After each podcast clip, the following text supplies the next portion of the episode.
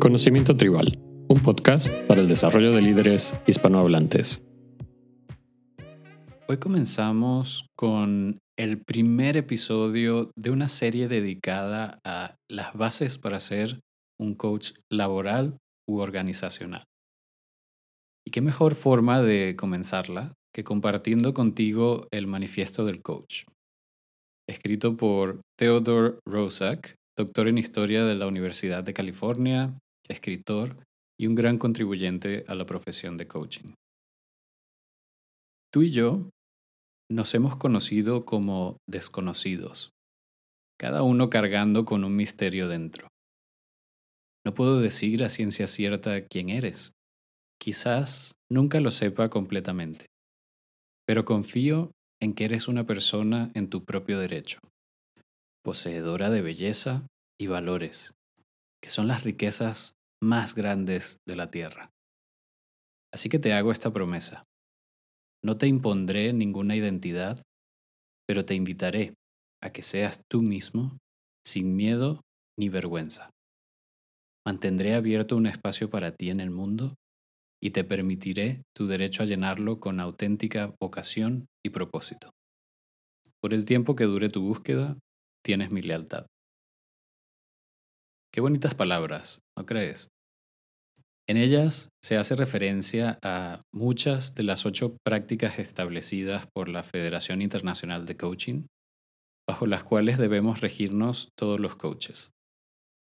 Demostrar una práctica ética, personificar una mentalidad de coach, establecer y mantener acuerdos, cultivar la seguridad y la confianza, mantener la presencia, escuchar activamente, evocar la conciencia y facilitar el crecimiento del cliente. Estas prácticas probablemente te hayan dado algunas pistas de las principales diferencias entre un coach y un mentor, un consultor, un psicólogo o incluso un amigo. Vamos a intentar analizarlas con un poco más de detalle. Quiero que te imagines una cruz. En el eje horizontal de la cruz del lado izquierdo tienes orientación al problema. Del lado derecho tienes orientación a la solución.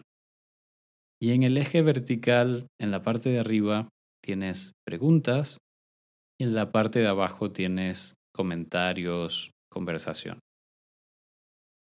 Si pensamos en psicólogos, consejeros, mediadores, son profesiones que están en el cuadrante superior izquierdo de esta gráfica.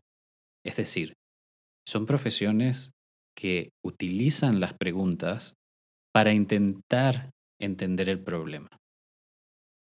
En el eje inferior izquierdo tenemos a los consultores.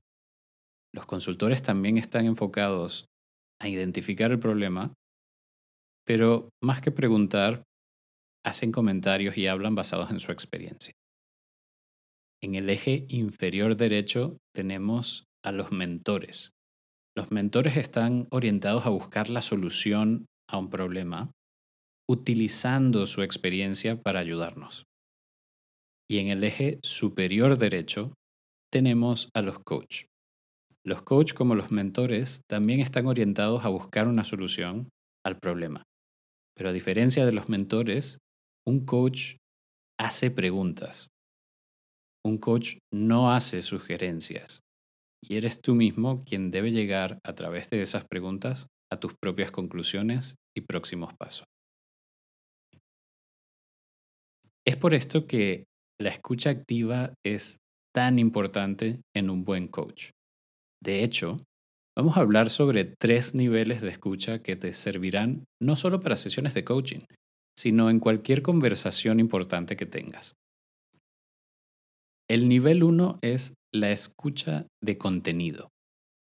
Como su nombre lo indica, en este nivel estamos atentos al contenido de la conversación. Respondemos automáticamente de acuerdo a nuestro procesamiento interno de esta información y que está basado en lo que nosotros creemos entender. Aquí influyen nuestra cultura, nuestra formación, nuestras experiencias, etc. Es por eso que en este nivel puede que hagamos juicios de valor positivos o negativos sobre la persona con la que conversamos. No estamos escuchando realmente a la persona. Estamos escuchando la opinión propia que tenemos de ella o lo que percibimos que está diciendo. En este nivel suelen ocurrir muchos problemas de comunicación, porque estamos más preocupados en nuestros pensamientos que en la otra persona. A modo comparativo, piensa en un foco de luz. En el nivel 1, el foco de luz se mueve entre la persona con la que hablamos y nosotros mismos, ambos compartiendo información hasta que la conversación acaba. Esta es la forma como la mayoría de personas interactuamos. El nivel 2. Escucha de contexto, estructura y proceso. En este nivel, comenzamos a escuchar atentamente a la otra persona en base a lo que es importante para él o para ella, no para nosotros. Es decir, su contexto. A nivel estructural y de proceso, intentamos entender dónde está la persona ahora, hacia dónde se quiere mover y cómo quiere hacerlo.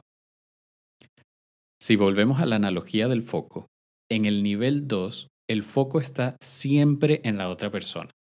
Cuando nos habla, no dejamos que nuestra mente comience a hacer juicios, a generar posibles respuestas o incluso consejos basados en nuestra experiencia. En el nivel 2 de escucha, también podría relacionarse la compasión. Proviene de un lugar en el cual honramos y nos importa la otra persona, lo cual a su vez genera una confianza innata hacia nosotros y hacia nuestra relación. Aquí empiezan las conversaciones transformacionales y se hacen posibles los cambios integrales. El tercer y último nivel. Escucha global, ecológica y de forma. Y no, no se trata de escuchar pensando en el calentamiento global. En el nivel 3 intentamos observar si la persona está viviendo su vida de forma ecológica. Es decir, si la información que nos está compartiendo apunta hacia una vida balanceada en aquellos aspectos que él o ella considera importantes, y estos son atendidos y priorizados. Cuando llegamos a este nivel de escucha, no solo nos enfocamos en las palabras, sino en el tono, en la velocidad, la energía y las emociones detrás de estas palabras. Ser capaces de entender la forma nos permite ahondar aún más en los compromisos internos que la persona puede llegar a construir y que serán la base para la estructura que esa misma persona genere para avanzar o solucionar el problema que tenga, o simplemente para llegar a su objetivo. Aquí, el foco de luz sigue enfocado en la persona con la que hablamos, pero somos nosotros quienes nos, nos movemos, observando a la persona desde distintos ángulos e incluso a nosotros mismos para poder hacer preguntas más certeras. La próxima vez que estés hablando con una persona, intenta observar dónde tienes puesto el foco de luz, en ti mismo, en ambos o en la otra persona. Ser capaces de entender desde dónde estamos conversando con otra persona, qué nivel de prejuicios y sentimientos propios estamos incorporando en la conversación y cómo la otra persona está compartiendo la información, te ayudará a tener conversaciones mucho más profundas y construir relaciones forjadas en un interés genuino por el bienestar de la otra persona. Y si te ha parecido útil este episodio, suscríbete al canal y compártelo. Seguro que hay alguien más a quien también le pueda ayudar.